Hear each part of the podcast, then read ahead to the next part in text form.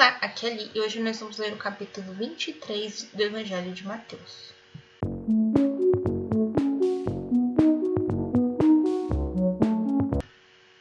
Bem-vindos aos Novenáticos e hoje nós vamos ler o 23 capítulo do Evangelho de Mateus. Os pecados dos escribas e dos fariseus.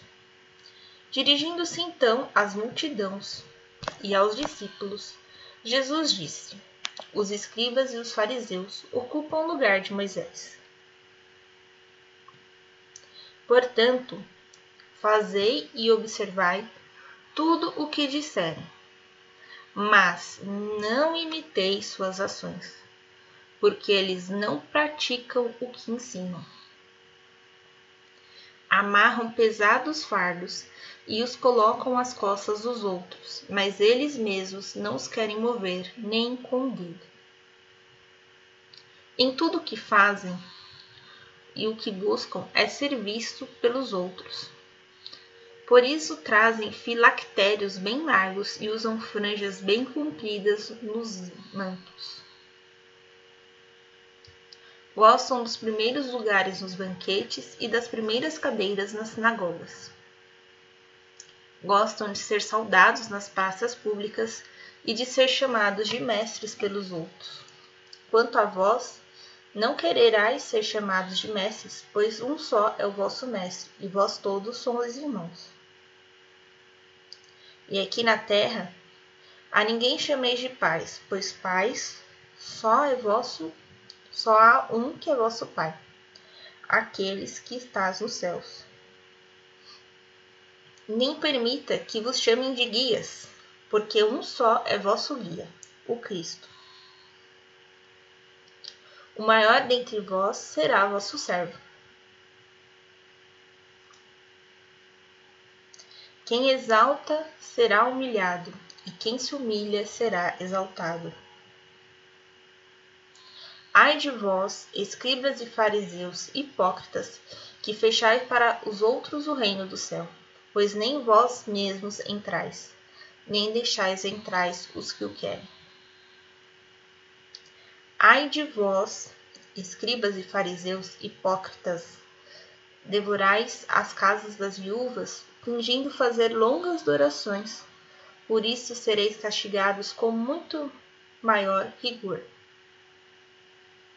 Ai de vós, escribas e fariseus hipócritas, vós percorrer o mar e a terra para converter alguém, e depois que o conseguis, vós o tornais merecedor do inferno duas vezes mais que vós. Ai de vós, guias de cegos, que dizeis: se alguém jura pelo templo, não vale, mas se jura pelo ouro do templo, fica obrigado. Tolos e cegos, que é mais importante, o ouro ou o templo que santifica o ouro. Vós dizeis também: se alguém jura pelo altar, não vale, mas se jura pela oferta que está sob o altar, fica obrigado. Cegos, que é mais importante, a oferta ou o altar que santifica a oferta? Portanto, quem jura pelo altar, jura por ele e por tudo que está sobre ele. E quem jura pelo templo, jura por ele e por aquele que o habita. E quem jura pelo céu, jura pelo trono de Deus e por aquele que nele está sentado. Ai de vós, escribas e fariseus hipócritas! Pagais o dízimo da hortelã, da erva doce e do cominho, mas desprendais os mandamentos mais importantes da lei, como a justiça, a misericórdia e a fidelidade. Isso é que é preciso praticar, sem deixar de lado aquilo. Guias cegos coais um mosquito, mas engolis um camelo. Ai de vós, escribas e fariseus hipócritas! Limpais a parte externa do copo e do prato, mas o exterior está cheio de rapina e de intemperança. Fariseu cego, limpa primeiro o lado de dentro do copo e do prato, para que o de fora também fique limpo. Ai de vós, escribas e fariseus hipócritas, sois semelhantes a sepulcros caiados. Caiar é passar cal. que por fora têm boa aparência, mas por dentro estão cheios de ossos de mortos e de toda espécie de podridão. Assim também, vós, por fora, pareceis justos aos outros, mas por dentro estáis cheios de hipocrisia e de iniquidade. Iniquidade é quase que maldade, tá?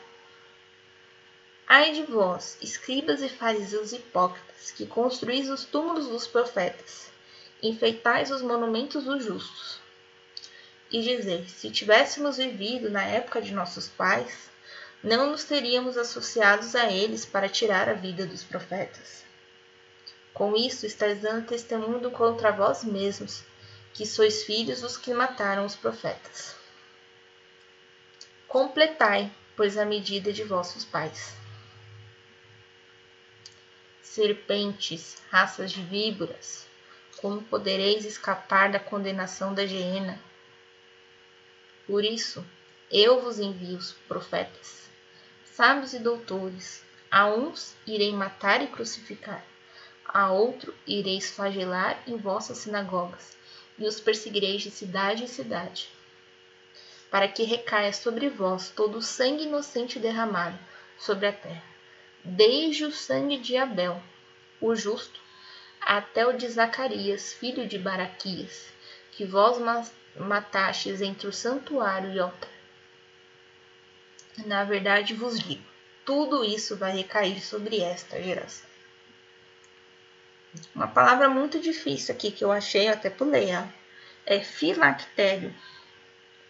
Cada uma das duas caixinhas que contém uma caixa de pergaminho com passagens bíblicas que os judeus trazem junto à testa e ao braço esquerdo durante a oração matinal dos dias úteis, com o fito de lembrarem-se das palavras de Deus. Olha isso, então deixa eu até achar onde está filactérios aqui. Aqui, ó. Amarram pesados fardos e colocam as costas dos outros, mas ele mesmo não quer mover nem um dedo. Em tudo o que fazem, o que busca é serviço pelos outros. Por isso traz os filactérios bem largos. Ou seja, você traz um rolo de pergaminho bem largo, né? Pra mostrar que você é o cara. E, enfim. Falei que não ia explicar, né?